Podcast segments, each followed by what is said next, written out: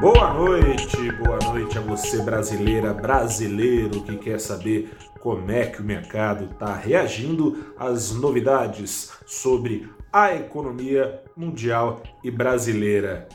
Emoções mistas, digamos assim, segue sendo igual empurrar bêbado na, na ladeira a notícia de que os Estados Unidos vão parar de dar tanto estímulo monetário como tem dado, né? Recapitulando aqui desde o começo da crise, os Estados Unidos têm injetado 120 bilhões de dólares ao mês nos mercados com a recompra de títulos. Essa dinheirama escorre justamente para dentro da renda variável, em muitos casos em ativos bastante especulativos e não necessariamente conduzindo preços aos recordes de acordo com os fundamentos. Preços estariam esticados por essa bolha de liquidez. Tardiamente, porque é negociado quando as bolsas do Ocidente já estão fechadas, as bolsas aqui do Ocidente que estavam abertas, quando veio o anúncio de que essa dinheirama vai parar de pingar nesse ano, essas bolsas caíram.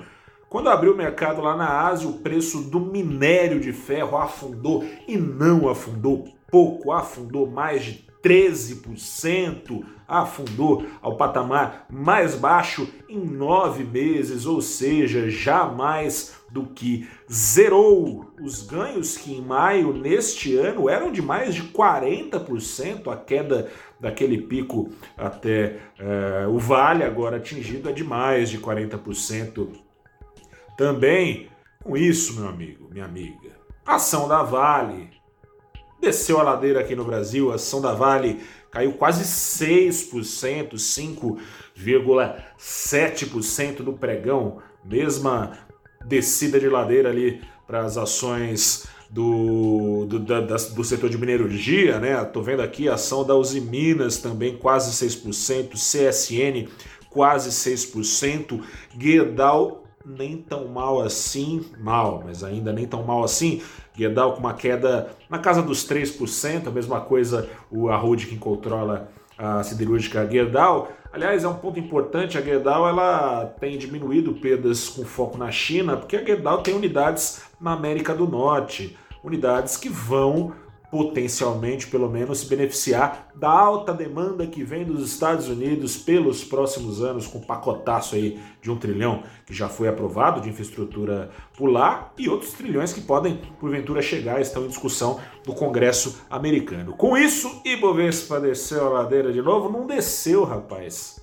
Não desceu, sabe por quê? Porque foi dia de catar os cacos, foi dia de catar os cacos, sobretudo entre investidores estrangeiros. Isso ficou claro quando a gente olhava para o desempenho do Ibovespa em paralelo ao desempenho do Nasdaq lá nos Estados Unidos. É um índice com a composição bem diferente da brasileira. O índice Ibovespa tem a composição em grande parte dedicada à velha economia, o Nasdaq a economia disruptiva, as empresas digitais, tecnológicas, coisa e tal. Mas ambos estão, o Brasil, por ser um país, e aí qualquer ação, e não importa o setor, mais arriscado, e as ações de tecnologia, por serem consideradas mais arriscadas, ambos estão na mesma caixinha de riscos. Daí ficou aquele negócio: o Nasdaq entregava, o Ibovespa entregava, subia o Nasdaq e o Ibovespa ia atrás até que no fim do dia o Nasdaq conseguiu uma alta de 0,11%, menor que o do Ibovespa, enquanto o Ibovespa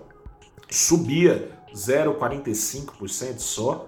Pesão da Vale aí, né? A Vale que tem 12% de carteira teórica, é a empresa com maior participação dentro da composição do Ibovespa, sendo um pesaço ali para o desempenho do índice, ou seja, só não subiu mais porque a Vale não deixou mas tem mais coisa. O dólar, o dólar, apesar desses cacos sendo catados, ou seja, de descontos sendo aproveitados por investidores mais corajosos, o dólar subiu, subiu, chegou a subir mais de 1%, fechou em alta de 0,87%, foi aos R$ 5,42 centavos. O que, que significa isso? Significa que o Ibovespa em dólar não apontou para cima não. O Ibovespa em dólar, já te trago aqui, caiu nesta Quinta-feira, 0,42%. No ano, a queda do Ibovespa, por exemplo, em reais, é de exatamente 1,5%, mas em dólares é bem maior, é coisa de 6%, porque o dólar, afinal de contas, em um ano aqui no Brasil, acumula alta de 4,50. Essa dose aí é a dose de riscos com que eu, você, todo mundo deve tomar cuidado. O Brasil segue sendo o Brasilzão velho de guerra, com seus riscos fiscais, com seus riscos institucionais.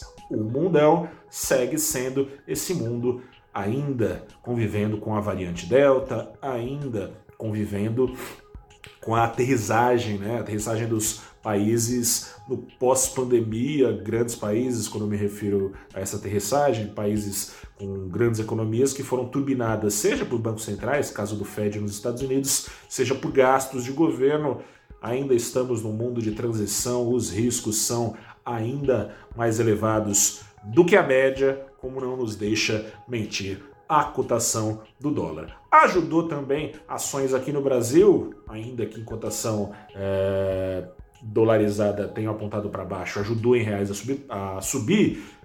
Curva de juros, curva de juros deu uma acalmada depois da estilingada que deu ontem, fechou ontem nas máximas do ano, deu uma acalmada, parece que tinha risco fiscal tá aí, né? Mas parece que foi um pouquinho exagerado no susto também com as notícias que vieram lá dos Estados Unidos. Por que, que ajuda as empresas e as ações, consequentemente, essa curva de juros? Juros mais baixos, custo de capital mais baixo. Custo de capital nada mais é do que o preço do dinheiro. O custo de capital mais baixo, as receitas, o balanço financeiro das empresas tende a ser menos prejudicado ou, se você aí é de olhar a metade cheia do copo, mais beneficiado. Eu fico por aqui. Amanhã trago o resumo da sexta-feira e o saldo, se é sexta-feira, também da semana. Forte abraço. Eu sou Gustavo Ferreira, repórter do ValorInvest.com. Até a próxima. Tchau.